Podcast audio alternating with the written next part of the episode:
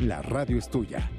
Escribe o manda una nota de voz a nuestro WhatsApp 5566 31 24 27.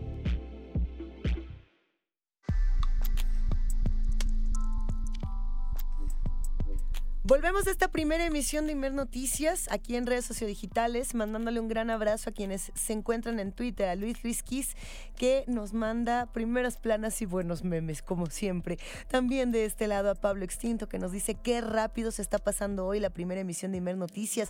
Parece la vida misma. Efectivamente, oye, y hablando justo de lo que pasa en redes sociodigitales, a ver, la mesa de hoy y la conversación de hoy nace de un tuit. Todo comenzó hace unos cuantos días y seguramente quienes nos escuchen en el auditorio esta primera emisión lo saben. Hace unos cuantos días se comenzó a volver viral un tweet de Becca Sherman, una mujer que puso en sus redes sociales lo siguiente, lo voy a leer, decía, Do yourself a favor and remote work in Mexico City. It's truly magical. Algo así como, múdese a la Ciudad de México para trabajar de manera remota. Es, es verdaderamente mágico. Y compartió una imagen de lo que eh, ocurre en la colonia Condesa. Esto planteó todo un debate en redes sociodigitales sobre algo que ya conocemos, algo que se ha vuelto una constante en distintos espacios de nuestra ciudad, particularmente en la Roma y en la Condesa, que es el fenómeno de la gentrificación. La Ciudad de México tal cual se ha vuelto una urbe, una ciudad entre comillas baratas para, para las personas extranjeras, por ejemplo, para las personas con mayor poder adquisitivo. Eh, y eso, de una u otra manera, pues encarece la propia ciudad para los capitalinos, para las personas trabajadoras, no solamente para las y los capitalinos, también para las personas que viven en las ciudades satélite, en los puntos alrededor de esta propia ciudad, que llegan a la Ciudad de México todos los días a eh, laborar. Bueno, pues esto está transformando inclusive los espacios públicos. Hay quienes dicen para bien y hay quienes dicen para mal. El tema se ha generado, ha generado toda clase de debates, pero también ha generado muchas posturas interesantes y sobre todo está generando propuestas distintas, visiones distintas de las ciudades y de lo que podemos hacer con el mundo. Queremos saludar con muchísimo cariño a Yadira Contreras Juárez. Ella es doctora en antropología social, profesora investigadora de la Facultad de Planeación Urbana y Regional de la Universidad Autónoma del Estado de México. ¿Cómo estás, Yadira? Muy buenos días. Hola, buen día. Bien, gracias. ¿Y ustedes? Me da muchísimo gusto poder conversar contigo, Yadira. Te mando un gran abrazo. Y de igual manera, saludar con todo cariño y admiración, así como lo hacemos con Yadira, a Caliche Escofié, directora del Centro de Derechos Humanos de la Facultad Libre de Derecho de Monterrey. Calicho, ¿cómo has estado? Buenos días. Hola, muy buenos días, Lisa. Qué gustazo, qué gustazo podernos saludar. Eh, Yadira Caliche, de verdad es un, placer. Y bueno, pues el tema esta mañana, la gentrificación y sus efectos en el derecho a la vivienda. Eh, antes de entrar con todo a, estos temas, me gustaría conocer sus respectivos puntos de vista. Yadira, ¿cómo concebir, a partir de la discusión que se llevó a cabo en redes sociodigitales, cómo concebir o entender lo que está ocurriendo actualmente con la gentrificación en la Ciudad de México y, y con la propia concepción de lo que queremos de ciudades actualmente. Ok, muchas gracias. Sí, mira, ese ese ese, ese tweet que, que salió este, y que efectivamente yo lo discutía la semana pasada, ¿no? este, diciendo sobre vengan a la Ciudad de México porque está muy barato.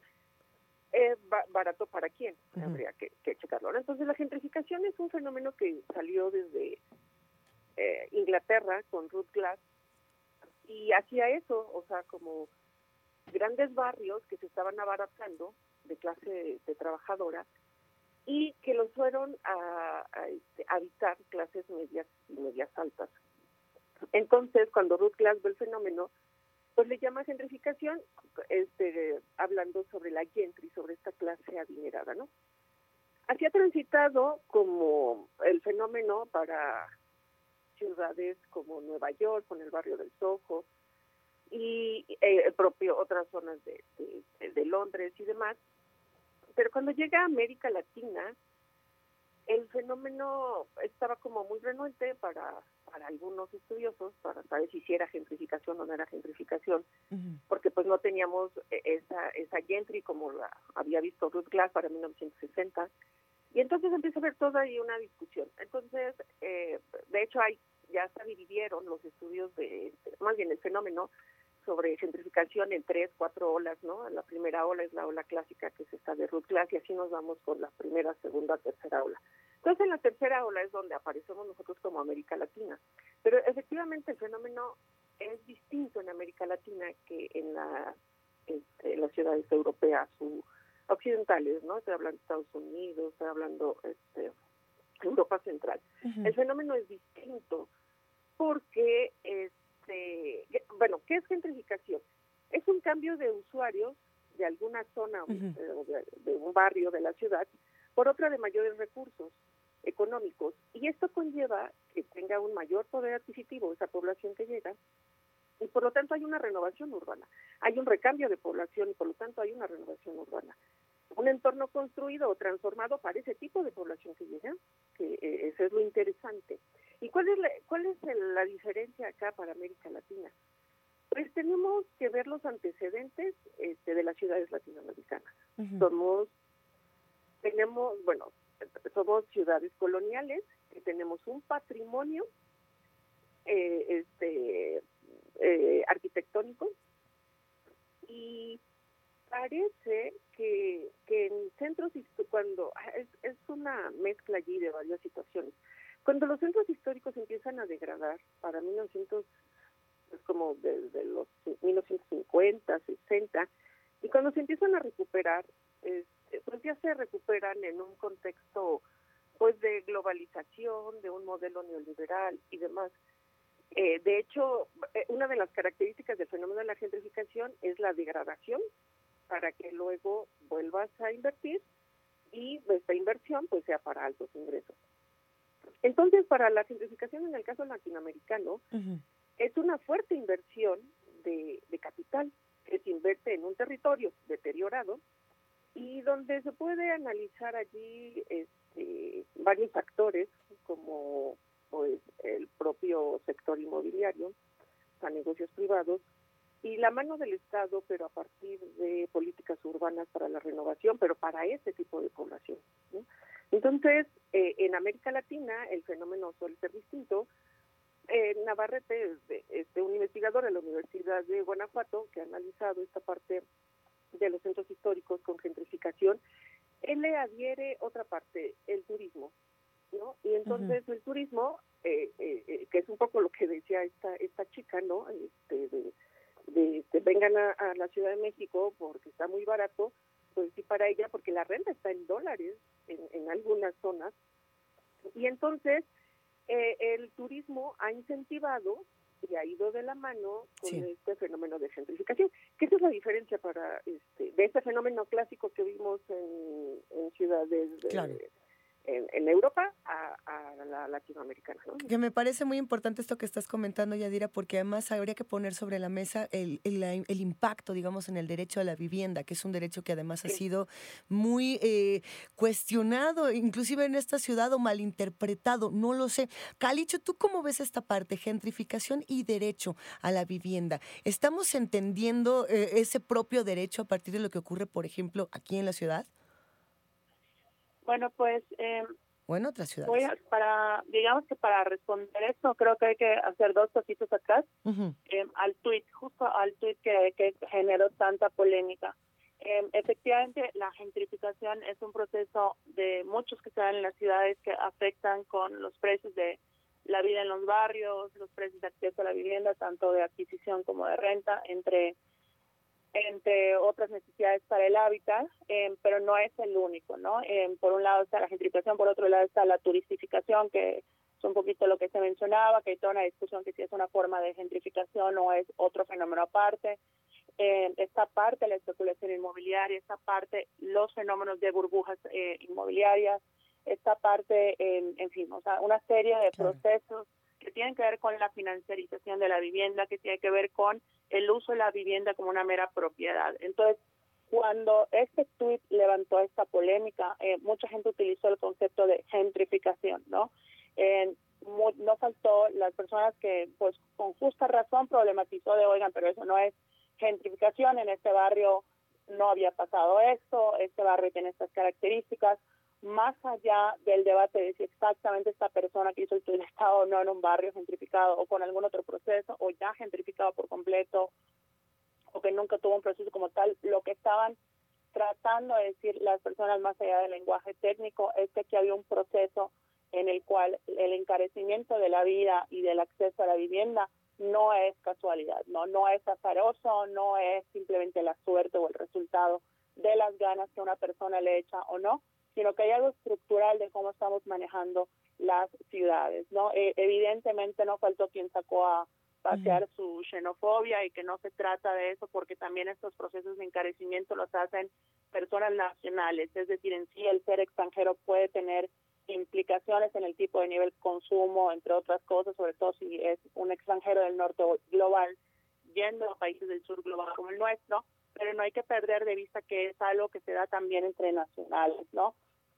Vemos, por ejemplo, en, digamos, en la gentrificación en ciudades, por ejemplo, como Mérida, en la cual pues hay un fuerte, em, digamos, en proceso que está con nacionales e incluso con locales.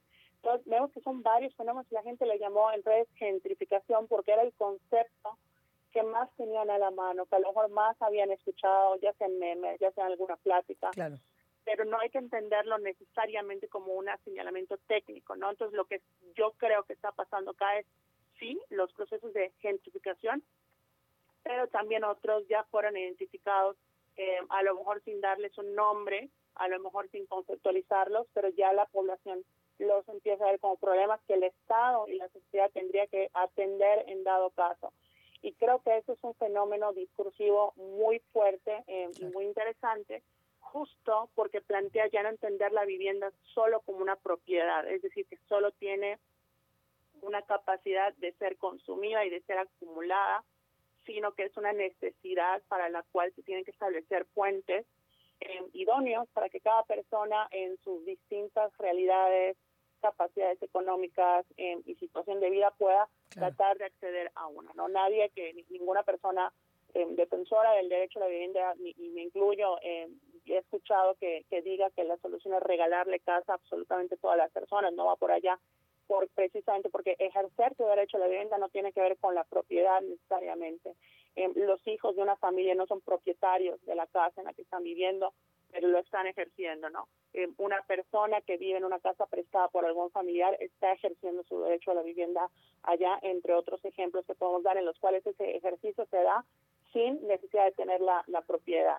Calicho, creo que lo que mencionas me, parece fundamental para ir, para con eso irnos a una pausa y regresar. El tema de si estamos hablando de gentrificación, pero estamos hablando de muchas otras cosas. Quizá algunas que, como bien dices, a lo mejor todavía no tenemos un nombre para detectarlas, pero ya están ahí y ya se está volviendo visible. Y de nueva cuenta esto nos regresa a la discusión del derecho a la vivienda. La vivienda no como una propiedad, sino como una necesidad de los habitantes, de las habitantes de este planeta. Me gustaría, Yadira, preguntarte desde ahora, eh, ¿cuál es la responsabilidad de las autoridades en este tema? ¿Quiénes son los responsables y cuáles serían, en, ese sentido, las políticas públicas necesarias para replantear, si es que hay camino para replantear esta situación en las propias urbes? Ok, este, mira, eh, eh, en estas cuando yo te decía que había esta clasificación de los estudios de certificación y de una, dos, tres olas, cuatro olas, este, en la tercera ola aparece el Estado. Eh, eh, eh, en las primeras aparecían actores como individuos que querían rentar una vivienda, este, por ejemplo, en el barrio del Soho, en Nueva York, con, no sé, una vivienda degradada e iban muchos artistas, profesionistas como arquitectos, diseñadores y modificaban. Entonces, era como una operación hormiga la que se iba haciendo allí. Pero para finales del siglo XX, principios del XXI, el Estado, en su faceta de neoliberal, eh, pues dicen algunos que es el que incentiva con políticas urbanas el, este, el fenómeno de la gentrificación. Eh, un, caso específico es, por ejemplo, la densificación que ha tenido en algunas zonas este, de la Ciudad de México, ¿no? En otra es, por ejemplo, eh, en la Condesa y en la Hipódromo, esta este, intervención a los parques, ¿no? este, a los parques públicos, a los espacios públicos, para embellecer, remodelar y demás, y que sea para cierto tipo de población. Y eso es eh, va derivando como en, pues, eh, en, rentas más altas o en precios más altos de, las viviendas. Eh, en realidad en toda la, en toda la, en la Ciudad de México no es de que esté gentrificada la Ciudad de México, sino son zonas específicas. Ya lo decías, la Condesa, la Hipódromo, Santa Fe, este el propio este, el nuevo Polanco, ¿no? Pero tiene características muy específicas porque hay que ver el, el contexto histórico en el que se han este, venido desarrollando. Para el caso, por ejemplo, de la Condesa, no, allí no ha intervenido el Estado, como por ejemplo sí intervino en Santa Fe. ¿no? Eh, en la colonia Condesa no ha intervenido con políticas así como muy este eh, que abarcan este un cambio radical. No, no, no ha habido. Sin embargo, hay ciertas este, intervenciones. ¿Por qué? Pues porque está dentro de un centro histórico que sí es así, tiene políticas urbanas, ¿no? Y políticas de vivienda específico. Y entonces hay toda una serie allí de, este, de situaciones que hay que, este, que hay que analizar. Y entonces, a la pregunta que me dices de que si el Estado, este, perdón, de quién es el actor, pues es el Estado el que está allí este, haciendo eh, una serie de, situaciones que digo, si no reglamenta, si no norma, va a existir esto. Y te pongo un ejemplo, las plataformas de alojamiento de Airbnb y HomeAway, eh, eh, esas, tengo el dato, por ejemplo, de en la, en la Condesa, debe, bajó en un 10% las viviendas este, habitadas, por ejemplo, en la Condesa, ¿no? Y eso quiere decir que, que no están habitadas según el INEGI o que pueden estar rentadas para las plataformas Airbnb o HomeAway. Entonces, e, esto pues va haciendo que, que la vivienda no esté cumpliendo la función de recibir a sus habitantes, sino son habitantes intermitentes, o sea, cada rato se están cambiando, cada rato se están cambiando pues porque son turistas. Y a la vez esto va cambiando el entorno de, y la imagen del barrio, pues porque la población, perdón, los negocios ya son para este tipo de población. Entonces, yo, por ejemplo, tengo un articulito que está en proceso de, este, de, de, ser dictaminado y así se titula Cambiando la vida del vecindario, y es para el caso de la condesa. ¿Por qué? Pues porque hay muchos factores entre que las plataformas, entre que el turismo, o sea, y más las políticas urbanas, entonces, son las que van cambiando el entorno. Entonces, la pregunta es, este, ¿quién es el, no, sé si el culpable, quién es el responsable? Entonces, una parte es eh, el Estado, una parte es el sector inmobiliario, una parte o son los consumidores que quieren este tipo de, este, de vivienda, o son los turistas que, que quieren este tipo de viviendas. Entonces, hay allí toda una serie de conclusiones que habría que ver por zonas. O sea, no es igual Nuevo Polanco, no es igual Santa Fe. Entonces, ¿se puede revertir? Yo digo que sí, pues este, el Estado tendría que ser un Estado eh, en el que tendría que tener las reglas claras y, y no hacer ciudades, como en el caso de la Condesa, pues como enfocados a consumidores y a consumo exclusivo, o sea, con este enfoque de consumo hedonista y de servicios y de vivienda, sino tenía que ser una ciudad heterogénea e inclusiva donde se haga vida de ciudades para todos, ¿no? Entonces, es en ese sentido. Es que, a ver, Yadira, creo que también de aquí sale la pregunta de qué es lo que pesa más eh, eh, eh, para, para, la autoridad, para la propia ciudad en, o las ciudades de nuestro país, si el turismo o la población local. Calicho, ¿tú cómo ves esta parte? ¿Qué es lo que está pesando más y qué es lo que se puede hacer? ¿Regular este tipo de plataformas? ¿Generar otro tipo de políticas públicas? ¿Qué piensas?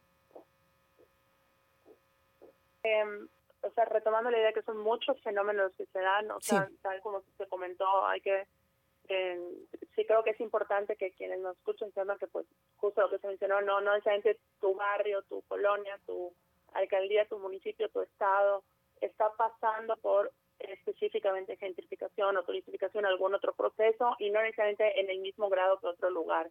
Sin embargo, creo que todos estos fenómenos tienen justo en común que el Estado asume que los asuntos de vivienda y de ciudad no son asuntos en los que tiene que intervenir, sino que simplemente son cosas que se dan de manera paulatina y que las personas vamos a tener acceso a la ciudad y a la vivienda de manera automática si le echamos nada más ganas, pero que no hay nada allá que hacer intervenir. Desde esa lógica, en el caso, por ejemplo, de las plataformas para el arrendamiento a corto plazo o de día por día, eh, pues ha sido un tema que ha sido abordado en muchos, eh, en muchas ciudades de muchos países, precisamente por este tipo de efectos que tiene en la composición de las ciudades y en el acceso a la vivienda. ¿Cuál es la medida idónea? Pues no hay una varita mágica, no hay una solución como tal, sino que distintos eh, tipos de, medidas, eh, regulaciones que se pueden discutir. Por ejemplo, lo que se hizo en lugares como Francia, eh, bueno, lo que se planteó en lugares como París, fue limitar el número de, em, digamos, de departamentos o casas para estas plataformas por cuadras dependiendo de la zona de la ciudad, ¿no? Es decir, dependiendo del grado de demanda turística o de algún otro fenómeno de cada barrio, de cada lugar, se determinó, bueno, acá por cuadras solo pueden haber tantos inmuebles destinados a esa plataforma. Claro que uno de los principales problemas es que estas plataformas normalmente no transparentan los datos ni colaboran con los gobiernos. Ese ha sido uno de los grandes eh, retos porque las plataformas lo que argumentan es el derecho a la intimidad y a los datos personales, aunque no se les está pidiendo que les pasen pues, todos los datos de, las personas que usan estas plataformas, sino simplemente saber, por ejemplo, cuántas eh, cuántos inmuebles se están usando para ese fin. Claro. Por cuadra, por zona. Y por otro lado, porque también eh, si hay un tema también fiscal, tanto las empresas de estas plataformas evaden impuestos, pero también las personas que son usuarias, ¿no? Y hay que recordar que los municipios, una de sus principales fuentes de ingreso son precisamente los impuestos relacionados a la renta y, eh, digamos, a cuestiones de, en materia inmobiliaria. A ver, eh, ¿qué ha perdóname, eh, justo, es que aquí creo que estás diciendo algo importante que también tiene que ver con, a ver, eh, no es lo mismo una persona que viva en la Condesa, por ejemplo, y tenga un departamento y diga, lo voy a poner en Airbnb, ¿no? Y con ese dinero que va a ser bastante, me va a alcanzar para mudarme a donde yo quiera, que una persona que se encuentre en, en las partes, digamos, centrales de la Condesa o en los, en los barrios originales de la Condesa y tenga que irse sin ninguna, digamos, cobijo de nada, porque no tenga ninguna prestación o ningún departamento o ningún, eh, pues sí, respaldo, y se tenga que ir a la periferia. Preguntarte brevemente,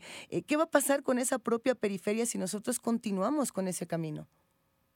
Bueno, pues lo que ha ocurrido siempre es que simplemente cuando ocurren estos procesos, ya sea por desplazamiento con violencia, ya sea desalojos forzosos, otro fenómeno, ya sea gentrificación, turistificación, lo que sea, pues esas, esas personas se van a algún lado, ¿no? Se van a nuevas colonias, pues incluso producen o llegan a asentamientos precarios, de tal manera que tendemos a ver los asentamientos precarios como una falla en la ciudad y no como un síntoma de cómo está funcionando la ciudad. No muchas veces las personas que llegan, no única y exclusivamente, pero las personas que llegan en muchos casos, en muchas ciudades suelen ser personas justamente que tuvieron que abandonar, abandonar barrios tradicionales por alguno de estos procesos.